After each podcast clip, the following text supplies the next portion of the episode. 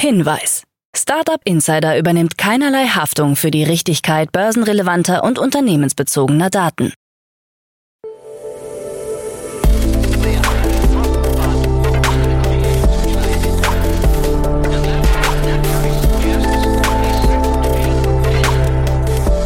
Startup Insider Daily. Morgen Update.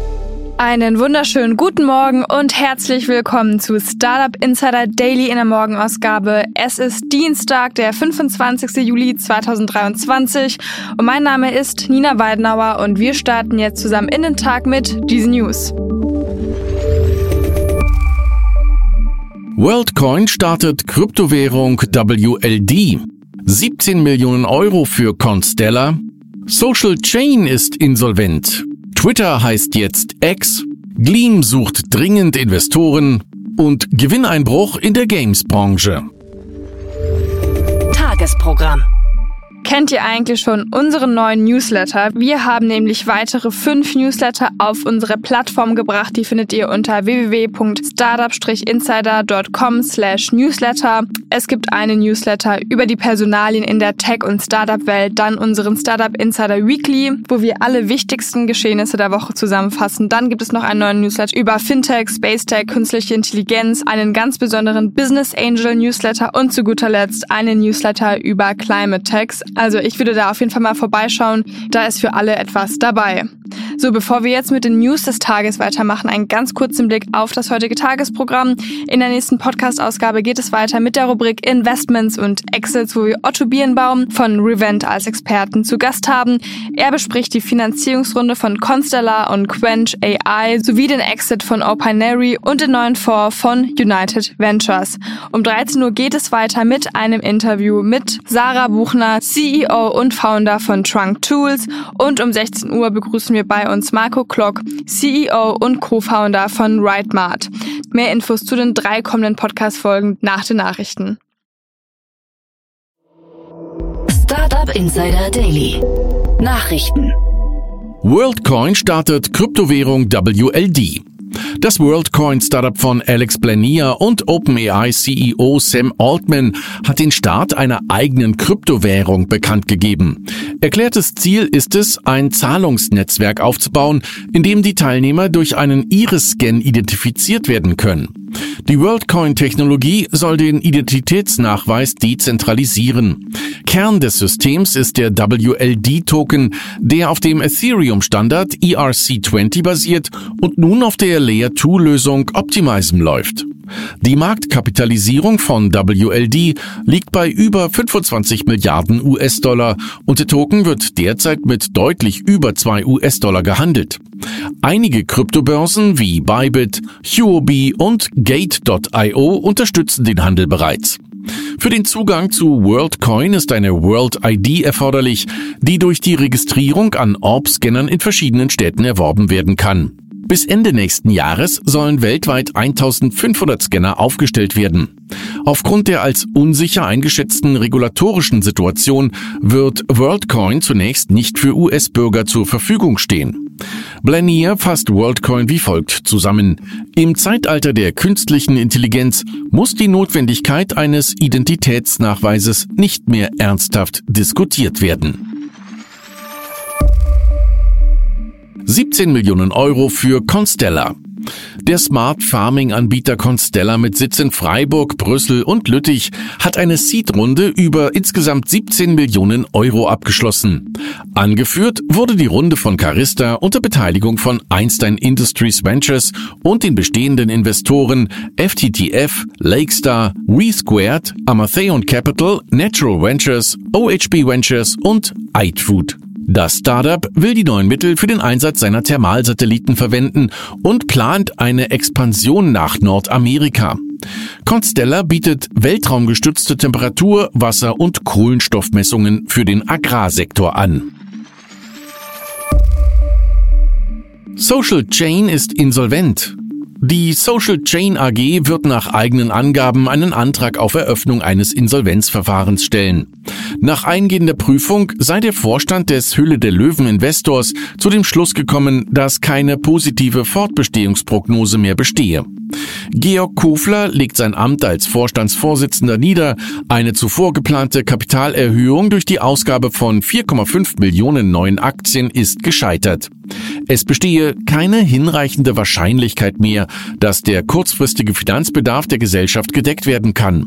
Zuletzt hatte die deutsche Finanzaufsicht BaFin Fehlbuchungen in Höhe von knapp 60 Millionen Euro im Konzernabschluss 2021 moniert. Twitter heißt jetzt X. Elon Musk hat ein umfassendes Rebranding von Twitter angekündigt und umgehend umgesetzt. Nach 17 Jahren heißt die Plattform nicht mehr Twitter, sondern X.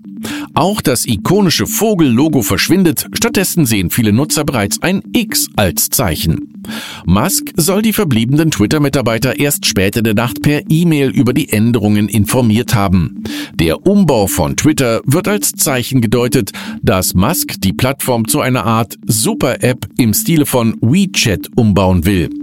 X könnte Shopping, Messaging und Bezahlvorgänge vereinen, so Musk im Zuge der 44 Milliarden US-Dollar schweren Übernahme. Datenlecks kosten 4 Millionen Euro. Im Durchschnitt kosten Datenlecks die betroffenen Firmen 4 Millionen Euro, so eine Analyse von IBM. Das sei der höchste Wert in der 18-jährigen Geschichte der jährlichen Erhebung. Analysiert wurden Datenlecks bei 553 Unternehmen und Organisationen im Zeitraum von März 2022 bis März 2023, davon 45 in Deutschland. Deutsche Unternehmen brauchten im Schnitt sechs Monate, um Datenlecks zu entdecken und einzudämmen. Der internationale Durchschnitt lag bei 277 Tagen. Gleam sucht dringend Investor. Das österreichische E-Bike-Startup Gleam sucht nach Eröffnung des Sanierungsverfahrens Mitte Juni einen neuen Investor, um das Aus des Unternehmens doch noch abwenden zu können. In einem LinkedIn-Post schreibt Gründer und Geschäftsführer Mario Eibel, dass nur noch ein paar Tage Zeit bleiben. Man brauche kurzfristig 75.000 Euro, bis Oktober 150.000 Euro und mindestens 500.000, um die Produktion aufrechtzuerhalten. Um die Gewinnschwelle zu erreichen, müssten es drei Millionen Euro sein. Gleam hat sich auf E-Lastenräder spezialisiert, die ab 7000 Euro zu haben sind. Bisher wurden 300 E-Bikes in Kleinserie gebaut. Ex-Adyen-Manager gründen Startup June. Rutger de Waard, langjähriger Verkaufsmanager bei Adyen und John Casper, Ex-Innovationschef von Adyen, haben Berichten zufolge das Finanzstartup June gegründet. Neben den beiden soll June noch zwei weitere Mitgründer haben, die bisher nicht namentlich genannt wurden. Über June selbst ist noch wenig bekannt. Es soll sich um ein Payment-Startup mit modularer Technologie handeln. Einige bezeichnen June bereits als neuen Konkurrenten für Stripe und Molly. Northvolt arbeitet an Flugzeugakkus.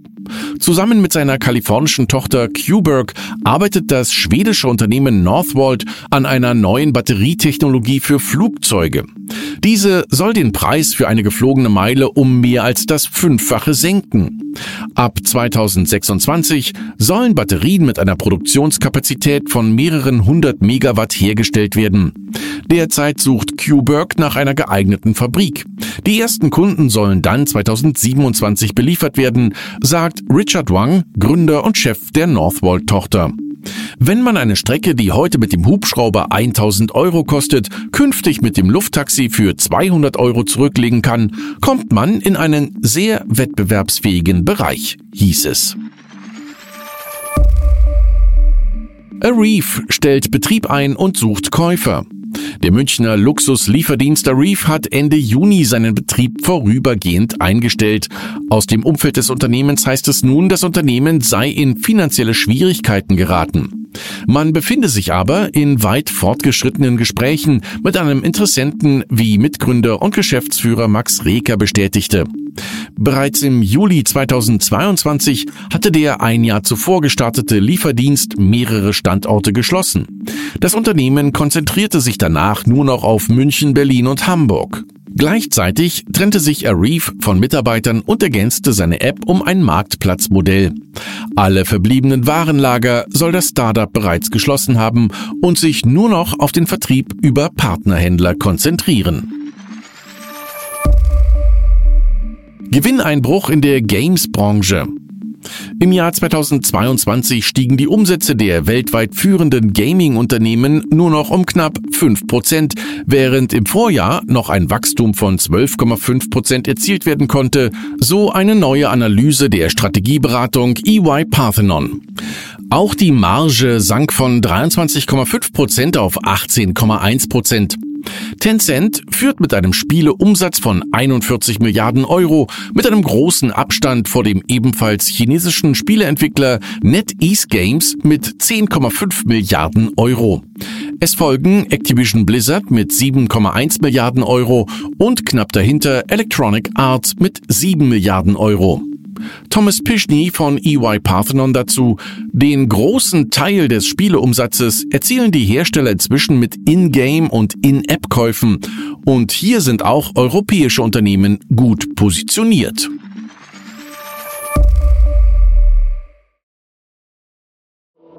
Startup Insider Daily. Kurznachrichten. Das indische AdTech Affinity Global hat das Berliner Startup Opinary für einen einstelligen Millionenbetrag übernommen.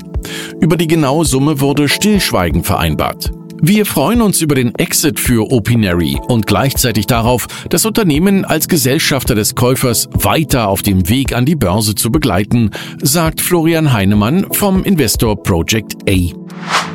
Die in Mailand ansässige VC-Gesellschaft United Ventures hat das erste Closing eines neuen Fonds mit einem Volumen von 65 Millionen Euro bekannt gegeben.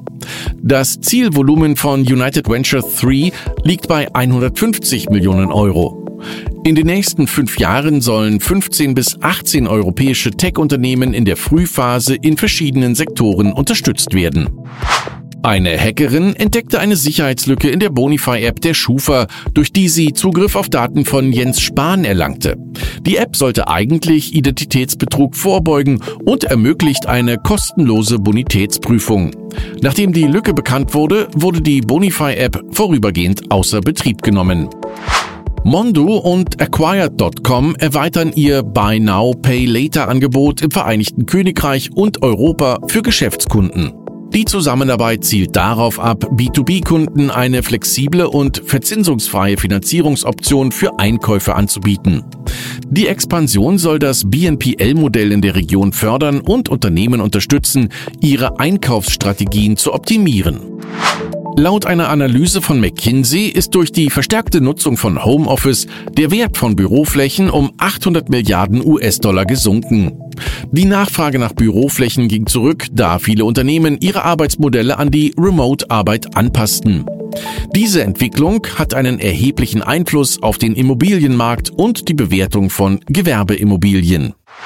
Und das waren die Startup Insider Daily Nachrichten für Dienstag, den 25. Juli 2023. Startup Insider Daily Nachrichten. Die tägliche Auswahl an Neuigkeiten aus der Technologie- und Startup-Szene. So, wer jetzt noch wissen will, was in den nächsten Podcast-Ausgaben heute passiert, der sollte auf jeden Fall dranbleiben. In der nächsten Ausgabe kommt die Rubrik Investments und Exits und Otto Birnbaum von Revent bespricht zwei Finanzierungsrunden, einen Exit und einen neuen Fonds.